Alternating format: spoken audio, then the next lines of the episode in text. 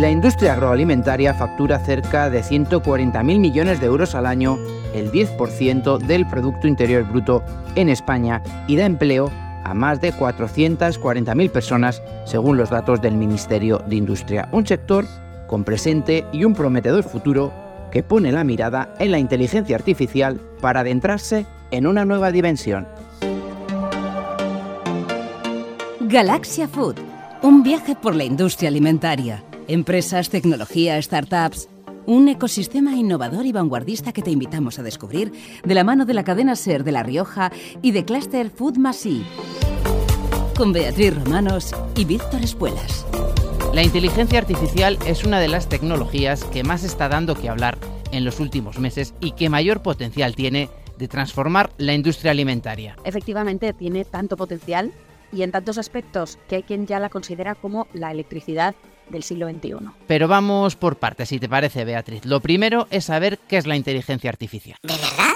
Bueno, bueno, bueno. Bueno, pues si te parece, lo que vamos a hacer es echar mano de un auténtico experto en esto, el matemático y divulgador científico Eduardo Sainz de Cabezón. La inteligencia artificial, así en general, se suele definir como la capacidad que tienen artilugios artificiales, como por ejemplo un ordenador, de realizar tareas propias de una inteligencia humana. Montones de técnicas en las que la comunidad científica está súper activa, sobre todo porque las aplicaciones son muchísimas, algunas muy transformadoras. Hay algoritmos que hacen cosas increíbles. Fíjate, como ves, es una rama de la ciencia que tiene su origen más allá de hace 70 años y sin embargo en estos momentos es cuando está más de plena actualidad. ¿Y cuál podría ser la aplicación de la inteligencia artificial en el ámbito de la alimentación? Pues mira, fíjate, yo uno de los primeros eh, contactos que tuve con eh, la aplicación de la inteligencia artificial en alimentación fue con el llamado Chef Watson.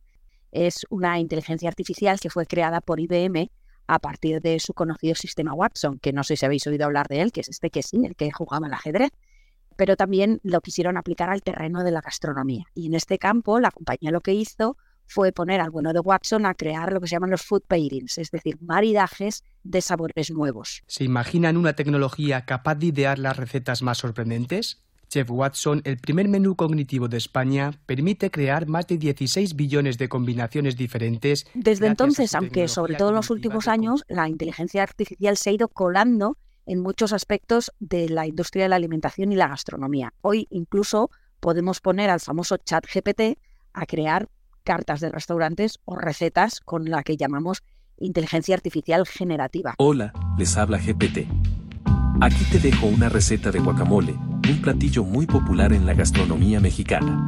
No sé si habéis hecho alguno la prueba, pero os invito a que lo hagáis y que veáis el resultado. En fin, de todas formas, más allá de Watson y de ChatGPT, la inteligencia artificial en alimentación, puede servir sobre todo para, por ejemplo, optimizar operaciones tanto en el campo como en la cadena de suministro. Puede servir también para catalizar el desarrollo de productos y ayudar a crear opciones alimentarias más nutritivas, saludables y sostenibles. Y esto es muy importante, también sirve para que sean cada vez más adaptadas a la demanda del consumidor. Este es el origen de la inteligencia artificial en la industria alimentaria, pero la cuestión ahora, Beatriz, es conocer a qué se debe este auge en estos momentos. Bueno, pues como siempre, no es una sola causa, sino que es la suma de varios factores. Por un lado tenemos la necesidad de crear más alimentos, que esos alimentos además sean accesibles o más accesibles y para todos. Tenemos la preocupación creciente por la sostenibilidad y por reducir el impacto que esta producción de alimentos tiene en la salud del planeta y también en la nuestra. Y en Galaxia Food hemos dejado claro que necesitamos seguir creando alimentos, pero de una forma más sostenible, asequible, escalable y eficiente, y esto implica tanto a la agricultura tradicional como a las nuevas formas de crear alimentos. Y por último, también necesitamos, y esto es importante, conocer mejor y más rápido lo que desea el consumidor. Las tendencias cambian cada vez más rápido.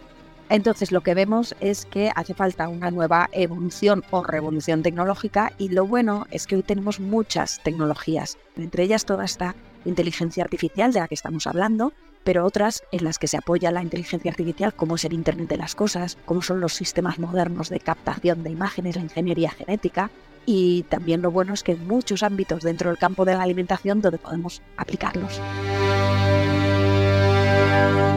Vamos a entrar en harina. Una vez conocido el escenario general, vamos a detenernos en los detalles, dónde se puede aplicar y qué puede hacer la inteligencia artificial para ayudar a la industria alimentaria. Realmente como la electricidad que mencionábamos antes, la inteligencia artificial puede aplicarse en toda la cadena alimentaria, desde el campo hasta el cubo de la basura. Por ejemplo, en el sector primario, en la digitalización de la cadena de suministro, en la aceleración de los ciclos de innovación, es decir, para crear productos nuevos de una forma más rápida, más ágil. Y también tiene un papel muy prometedor en la alimentación personalizada. Vayamos entonces al campo para conocer el primer ejemplo. Una de las grandes utilidades de la inteligencia artificial es la capacidad que tiene de crear predicciones, incluso ir más allá. Con los datos suficientes sobre esa información, esas predicciones se pueden convertir incluso en recomendaciones. Por ejemplo, anticipar cómo va a ser una cosecha, no solo en cuanto a volumen o en cuanto a productividad, sino también en cuanto a calidad y que eso nos permita tomar decisiones al respecto. La inteligencia artificial nos permite reducir la incertidumbre e incrementar la rentabilidad de los cultivos. Contamos con modelos capaces de predecir la producción con hasta dos meses de antelación y precisiones superiores al 93%, permitiendo tener el tiempo suficiente para actuar y mejorar la productividad. En relación a enfermedades, podemos cuantificar cómo de afectados estarán los cultivos con hasta 10 días de antelación. Esto nos permite optimizar los tratamientos y efectuarlos en el lugar y en el momento precisos. Es Carlos Tarragona de la empresa Spectral Geo, pero aún hay más casos, Beatriz. Otro uso que podemos dar es para practicar lo que se llama agricultura de precisión que aplicada, por ejemplo, al mundo del vino sería viticultura de precisión. Sabemos que para crear un vino son muchos los factores que influyen y que hay que tener en cuenta, desde la tierra, terruño, terroir que dicen los franceses, la lluvia, la temperatura, las condiciones de la bodega. Y entre el viticultor y el enólogo lo que tienen que hacer es jugar con todas esas variables para diseñar el caldo que quieren que salga al mercado. Y si pudiéramos, Beatriz, conocer todas estas variables por anticipado, e ir tomando así decisiones al respecto. Se me ocurre también si pudiéramos reproducirlas en un entorno digital para ver cómo podría ser nuestro vino. Y por último, ¿qué tendríamos que hacer para que el vino saliera tal y como queremos, incluso antes de vendimiar una sola uva? La buena noticia es que todas estas preguntas tienen respuesta en una iniciativa que se conoce bajo el nombre de Gemelos Digitales. Y en esto consiste el proyecto DT Wine, que ha sido impulsado por un consorcio entre el CSIC, el Instituto de Investigaciones Marinas, Bodegas Ramón Bilbao y la empresa alavesa Inconef. Ellos acaban de presentar una bodega experimental en la que están probando todas estas cosas con el objetivo de elaborar vinos que sean más sostenibles, que tengan menor graduación alcohólica y en cambio perfiles aromáticos muy ricos, pero reduciendo el consumo energético de la fermentación. Llegará, por ejemplo, un año y el enólogo pondrá, a ver, este año parto el mosto como me llega tiene estas condiciones. Si yo quiero fermentar con esta levadura, cuánto nitrógeno tengo que añadir, qué temperatura me recomienda que fermente y al revés.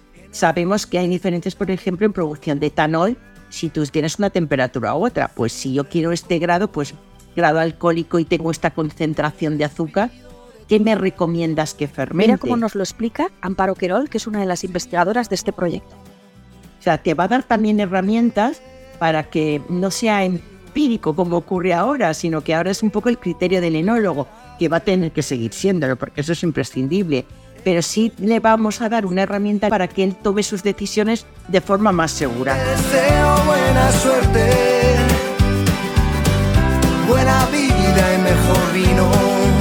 Sigamos, si te parece bien, por este camino de la cadena de suministro. En este caso nos vamos a detener en uno de los grandes quebraderos de cabeza de toda empresa de alimentación, saber cuánto tienen que comprar o producir de un determinado elemento. Es decir, tener una bola de cristal que nos diga cuánta demanda va a haber para ajustar el stock, el aprovisionamiento, fabricar más o menos. A esto es precisamente a lo que se dedica la startup eh, con sede en Barcelona y en Nueva York, Factic, y nos lo va a contar Adrià Quintana, que es uno de sus fundadores. Básicamente cogemos información interna, histórica, de nuestros clientes y sobre esa información cruzamos multitud de datos externos, datos climatológicos, datos macroeconómicos, calendarios, etc. Con toda esa información la entrenamos a pasado para ver todas las correlaciones que han tenido esos regresores con la venta histórica y gracias a la proyección de estos regresores a futuro podemos estimar con unos aciertos realmente elevados cuál va a ser esta demanda. Se me ocurre que esta idea se podría aplicar en el sector de la restauración, bares, cafeterías y restaurantes. En este caso, la materia prima es fundamental, está claro, tanto que es un tercio de sus costes y así podrían calcular para no pasarse ni quedarse cortos. Seguro que podría ser de gran ayuda para todos estos negocios.